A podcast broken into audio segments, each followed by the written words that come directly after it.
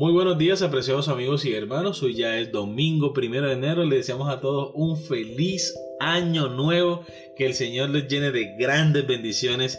Que el Señor esté guiando cada uno de sus pasos en este nuevo año. Amén. Es que el Señor es bueno con nosotros y nos da la oportunidad de empezar un nuevo año. ¿Y qué mejor manera de hacerlo, amor? que con la presencia de Dios, estudiando su palabra y queriendo crecer cada día más espiritualmente.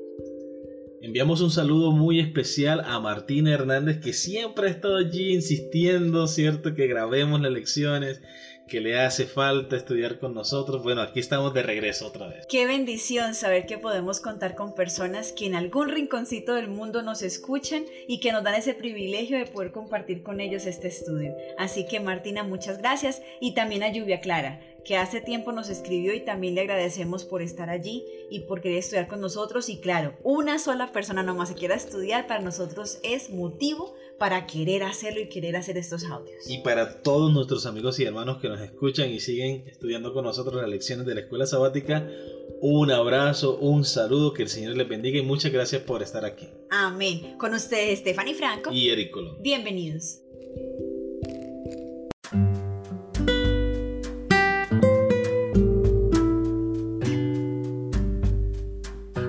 Domingo primero de enero. Somos parte de la familia de Dios.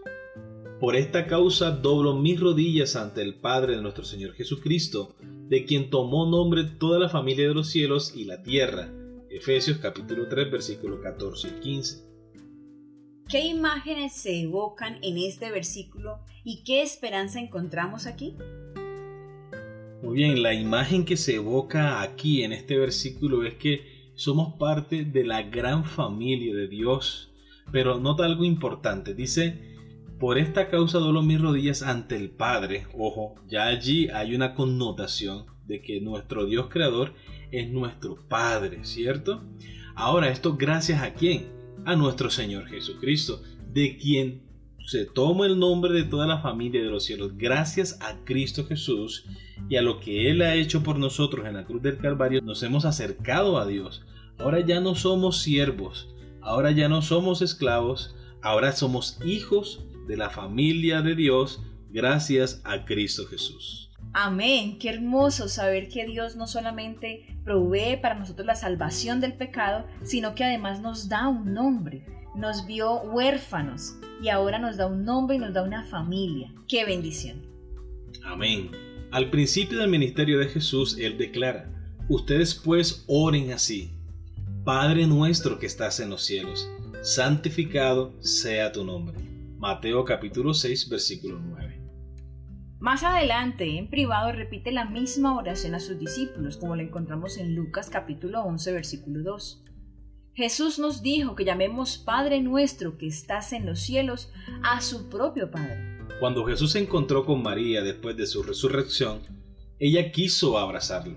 Jesús le dijo, no me toques, porque aún no he subido a mi Padre, sino ve a mis hermanos y diles, subo a mi Padre y a vuestro Padre, a mi Dios y a vuestro Dios. Juan capítulo 20 versículo 17.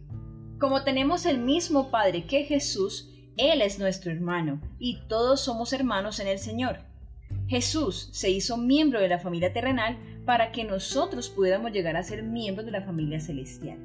La familia del cielo y la familia de la tierra son una, como está en el deseo de todas las gentes, página 775. Amén, esta es una maravillosa promesa que encontramos en Cristo Jesús. Él tomó nuestra naturaleza humana para que nosotros tuviésemos la esperanza de algún día ser semejantes a Él, porque ese es su propósito. Dios cuando creó a Adán y a Eva lo hizo a su imagen y semejanza. Debido al pecado nosotros hemos perdido esa imagen de Dios en nuestra vida, pero a eso ha venido Cristo Jesús, a restaurar la imagen de Dios en el hombre. Vamos a leer Éxodo capítulo 3 versículo 10, capítulo 5 versículo 1 y Gálatas capítulo 3 versículos 26 y 29 y respondamos a la siguiente pregunta. ¿Qué dicen estos versículos acerca de cómo se relaciona Dios con nosotros?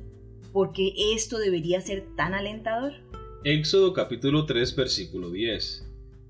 Ven por tanto ahora y te enviaré a Faraón, para que saques de Egipto a mi pueblo, los hijos de Israel. capítulo 5, versículo 1. Después Moisés y Aarón entraron a la presencia de Faraón y le dijeron, Jehová el Dios de Israel dice así, deja ir a mi pueblo a celebrar fiesta en el desierto. Gálatas capítulo 3 versículo 26. Pues todos sois hijos de Dios por la fe en Cristo Jesús. Versículo 29. Y si vosotros sois de Cristo, ciertamente linaje de Abraham sois, y herederos según la promesa. Muy bien, recordemos la pregunta. ¿Qué dicen estos versículos acerca de cómo se relaciona Dios con nosotros? ¿Por qué esto debería ser tan alentador? Evidentemente Dios no solo nos trata como sus criaturas, como nuestro Dios creador, sino que se dirige a nosotros como nuestro Padre amante. En este caso se dirige al pueblo de Israel como su pueblo, como sus hijos. Y también lo hace con cada uno de nosotros. Amén. Y esto es alentador porque imagínese, hermano, ser parte de la familia de Dios, el Dios todopoderoso, creador del universo, el que es dueño de todas las cosas. Entonces, ¿qué podría faltarnos a nosotros? Si realmente creemos, si realmente reclamamos las promesas de Dios, pues no debemos temer, simplemente debemos orar con fe y esperar en el Señor, porque Él puede proveer absolutamente todas las cosas. Amén.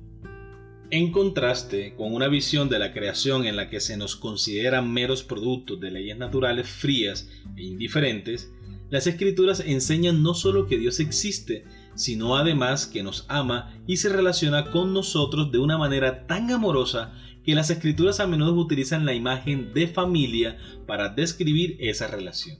Ya sea que Jesús llame pueblo mío a Israel, que a nosotros nos llame hijos de Dios, o se refiere a Dios como nuestro Padre, la cuestión continúa siendo la misma. Dios nos ama de la manera en que se supone que los miembros de la familia se aman unos a otros. Qué buenas noticias en medio de un mundo que de por sí puede ser muy hostil. Muy bien, de todas maneras hay que hacer como una aclaración o una salvedad. Es cierto que en los miembros de la familia debe existir amor, amor genuino, desinteresado, de todo corazón pero eso no concuerda con la realidad que vivimos hoy. Muchas veces los miembros de la familia se agreden, no se hablan, se pelean los unos con los otros, incluso han llegado al momento terrible de causarle la muerte a un miembro de la familia. Sin embargo, en la familia de Dios o el amor que Dios prodiga a sus hijos como familia es totalmente diferente de lo distorsionado que se ha convertido el amor entre las familias en este mundo por causa del pecado. La única manera de que nosotros podamos manifestar ese amor entre familia es que more Jesús en cada uno de nuestros corazones, para que realmente se pueda ver ese verdadero amor que Dios quiere que en las familias exista en esta tierra. Y a propósito de lo que tú dices, la pregunta final nos lleva a pensar en eso. Dice, imagina un mundo en el que tratáramos a todos como familia. ¿Cómo podemos aprender a relacionarnos mejor con todos los seres humanos como nuestros hermanos? Mira que aquí quiero decir algo que tú mencionaste ayer que hablábamos sobre este tema, amor. Y es que aunque las familias tengan problemas, tengan peleas, tengan discusiones e incluso puedan llegar a cometer un crimen en contra de algún familiar, nosotros no deberíamos pensar en esas familias disfuncionales como podríamos tratarnos siendo hijos de Dios, sino que tú decías, no que nos tratemos como familia todos, sino que tratemos a los demás como Jesús nos trata a nosotros. Ese es el mejor ejemplo. Porque ¿cómo fue Jesús cuando estuvo aquí en la tierra? Quiso hacer el bien a todos, se interesó por todos, para él no hubo absolutamente nadie que pasara desapercibido sino que siempre estaba pendiente de todos. Él quería ayudar a todas las personas. ¿Qué tal si nosotros hiciésemos lo mismo? Si de pronto vemos a alguien que está llorando y nos interesamos y preguntamos, nos acercamos, tratamos de ayudar, de colaborar. Si vemos a alguien frustrado, enojado y nos acercamos tratando de alegrarle su día. Si tan solo nos interesáramos en todos, no para criticar, no para juzgar, no para pelear, sino todo lo contrario. ¿Cómo sería el mundo? Sería maravilloso. En conclusión, hermanos y amigos, lo que queremos decir es que el hecho de que seamos familia no es una garantía de que va a haber un buen trato y un ambiente, eh, digamos, perfecto, porque el corazón del ser humano es egoísta. O díganme ustedes si de pronto en su familia, en su hogar, no han habido roces o actitudes egoístas los unos con los otros. ¿Por qué? Es que de esa manera actuamos y de todas maneras estamos en un proceso de santificación. Hay errores y hay defectos que debemos corregir cada día. Pero si nosotros pensamos en hacerle bien a nuestros familiares y amigos, pensando de que ese bien es como si yo lo hiciera a Jesús, ¿cierto? Que ese favor que yo voy a hacer es para Jesús. Imagínense cómo sería el trato tan diferente, ¿cierto? De hecho, la palabra de Dios dice que hagamos todo como si fuera para el Señor, ¿verdad? Y eso cambia la perspectiva de las cosas. Muy bien, queridos amigos y hermanos, hemos llegado al final de la lección para el día de hoy. Esperamos que haya sido de gran bendición para ti como lo ha sido para nosotros. Te esperamos el día de mañana para una nueva lección. Que Dios te bendiga.